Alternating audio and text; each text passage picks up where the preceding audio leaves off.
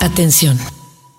Este podcast puede contener alusiones a imágenes demasiado violentas para las buenas conciencias o inquietar demasiado a los oídos que lo escuchen. Tomen sus precauciones. Escuchas. Escuchas un podcast de Dixo. Escuchas a Fernanda Tapia. Fernanda Tapia. Por Dixo. La productora de podcast más importante en habla hispana de la serie Cuero, Látigos y Látex.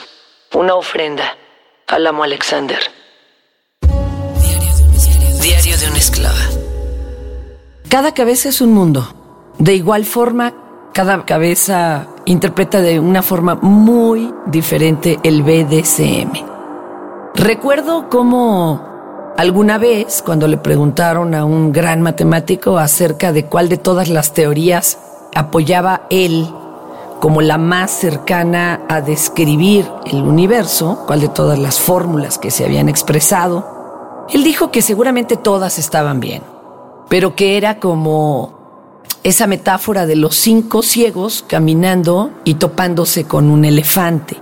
Uno de ellos tomó la trompa, el otro la cola, el otro una pata, el otro le agarró la panza. Vamos, cada quien estaba tocando una parte diferente y todos dijeron, ah, ya sé lo que es un elefante probablemente solo interpreten una muy pequeña parte de lo que es ese gran todo. A mí me parece que esa es la más fiel explicación de lo que sería el BDSM y como cada quien pues, pensamos que tenemos la verdad absoluta acerca de este, palabra de Dios y el reglamento o las tablas de la ley de cómo debería de practicarse. Yo creo que mientras cumplamos el sano, seguro y consensuado, no importa qué, ¿verdad? Y el cómo. Ahora, viniendo de un largo camino, una carretera oscura directamente desde San Luis, en una noche estrellada y clara, también pensaba que eso podía ser mucho el cómo vamos por esas carreteras, unos más solos, otros que se creen más acompañados porque llevan más personas en su auto. Pero la verdad es que este mundo venimos solos y solos nos vamos. Igual el camino del BDSM. A lo mejor nos tocó una noche estrellada, a otros les tocó una noche sin luna. Hay quienes son más amables y saben manejar en esta carretera, te hacen un cambio de luces, te saben ceder el paso, saben ir juntos un rato, tal vez muy largo, tal vez no tanto. Pero al final el que se hace adicto a ir por las carreteras oscuras del BDSM muy difícilmente se bajan del todo del camino. Tal vez algunos manejaron muy rápido y se aburrieron, algunos otros salieron accidentados, eh, unos más están perdidos y se orillan al acotamiento para encontrar nuevamente el camino o harán virajes completamente en un, pero dejarlo es difícil. Le preguntaba a mi amo por qué tanto temor a los vainillismos, así le llamamos los que estamos en esto, a las convenciones románticas y, y de un noviazgo o de una relación cotidiana. El dar flores, el mandar un recadito o un corazoncito por un mensaje, eso sería un vainillismo. El ir juntos a hacer el mercado o el súper, pues sería un vainillismo a menos que el amo o el ama te imponga hacerlo de forma incómoda, eh, de tacones o con un plug anal en el recorrido, ¿verdad? Cosa que lo puede hacer bastante molesto o simplemente muy, muy disfrutable para los que nos gusta ello y estaríamos mojando la pantufla todo. El súper, algo en lo que tal vez el que está junto a nosotros eh, buscando la mejor lechuga ni siquiera está pensando. Otros estamos en el departamento de frutas y verduras pensando en otras utilidades para este, los pepinos y los tubérculos. Pero bueno, eh, la verdad es que hay a quien le da mucho miedo caer en vainillismos. Algunos por pose y otros simplemente porque su sexualidad y su deseo no está puesto en ello. De hecho, amenaza a que se caiga totalmente. Ustedes saben cuando algo les pone y cuando algo podría hacer que se les vaya la libido corriendo. No sé, hay quien se prende con una rola de José José y hay quien diría, mm, pues no, ¿verdad? Esto no hace malo a José José, simplemente no está ligado a la libido de esa persona. o que te laman los pies, puede hacer que algunos nos vengamos literalmente en manos del experto y simplemente para otros sería, híjole, guácala, y otros guácala, qué rico. Es decir, ahí es donde se encuentra el detalle de las cosas. Y bien si te obligan a realizar un acto que no se te hace muy sexy o es verdaderamente incómodo, pero bueno, no atenta contra tu salud y ya lo negociaste y demás, puedes ponerlo en el lugar de tu fantasía. Pensar que eso realmente te pone y luego acrecentarlo. Será tan cerdo lo que pensaste, tan sucio, que muy extrañamente la realidad llegará a cumplir siquiera esos parámetros. Yo le preguntaba a mi amo, ¿pero qué le pasa? O sea, ¿por qué no dar la manita y caminar de la mano? ¿Por qué no? Bueno, ¿por qué no? Y me lo acaba de contestar después de más de un año de sesionar. Porque simplemente eso pondría en peligro su interés por la relación amo-sumisa. Qué interesante, ¿verdad? Yo lo he visto caminar amorosamente de la mano de su esposa, a quien admiro y quiero, Chris. Sí, pero la relación amo-sumisa es diferente. Es diferente y no aspira a ser la siguiente esposa. Y esto tiene que tenerse claro porque también la familia crece.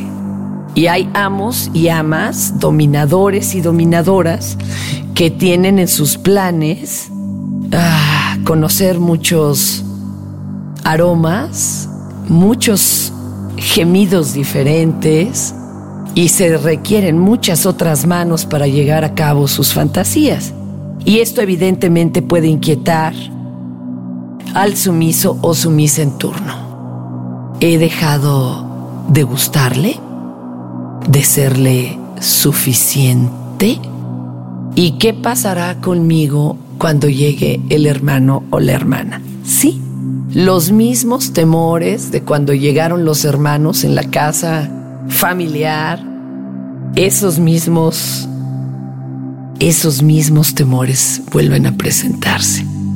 Ahí es donde interviene la inteligencia del dominador o la dominadora para saber si está preparado el sumiso o la sumisa, pero claro, habrá quien ni siquiera tenga esa consideración, esa paciencia y solo habrá de imponerlo o de imponerla, como practicante, como kingster esporádico o como un hermano o hermana de fijo, a quienes incluso nos harán procurarles, nos gusten o no, sintamos o no repugnancia por su aroma o el sabor de sus fluidos, es ahí donde tendríamos que tener muy claro si fue uno un límite de un principio o si aceptamos y acordamos aceptar, recibirlo con los brazos y las piernas abiertos.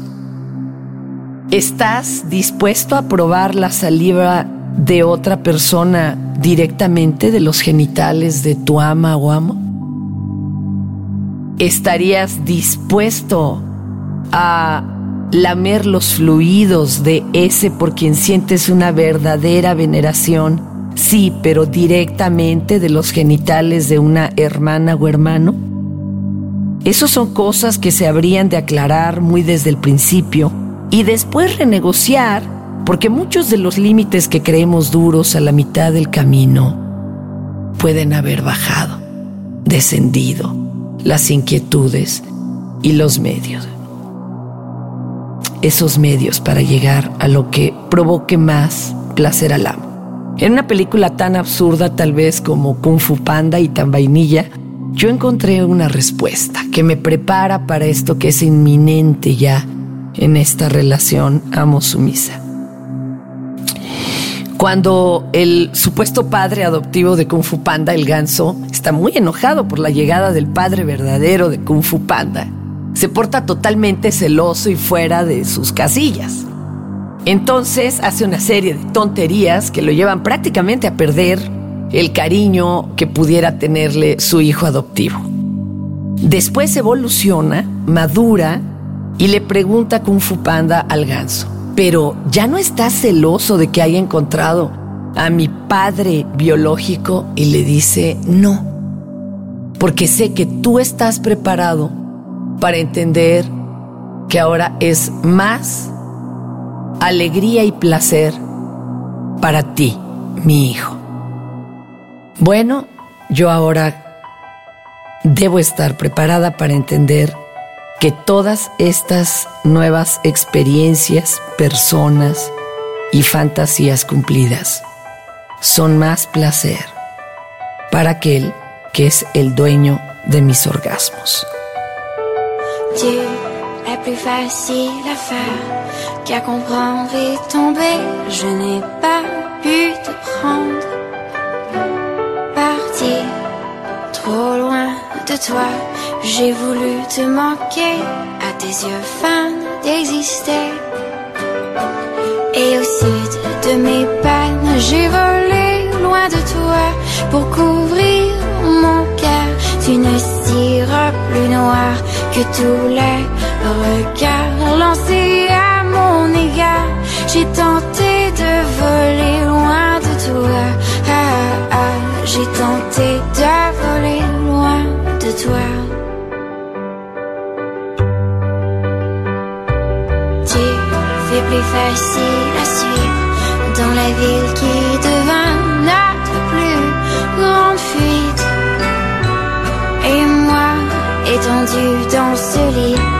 je contemple ce que je t'ai donné de ma vie. Et au sud de mes peines, j'ai volé loin de toi pour couvrir mon cœur d'une cire plus noire que tous les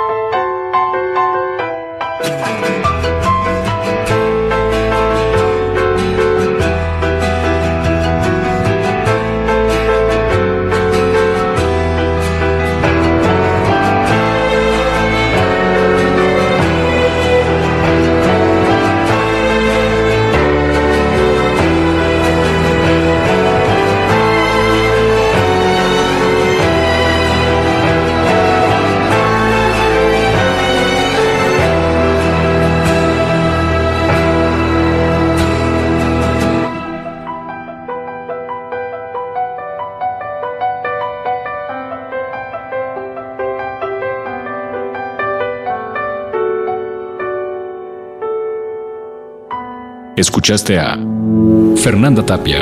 Fernanda Tapia. Un podcast más de Dixo. El diseño de audio de esta producción estuvo a cargo de Fernando Benavides.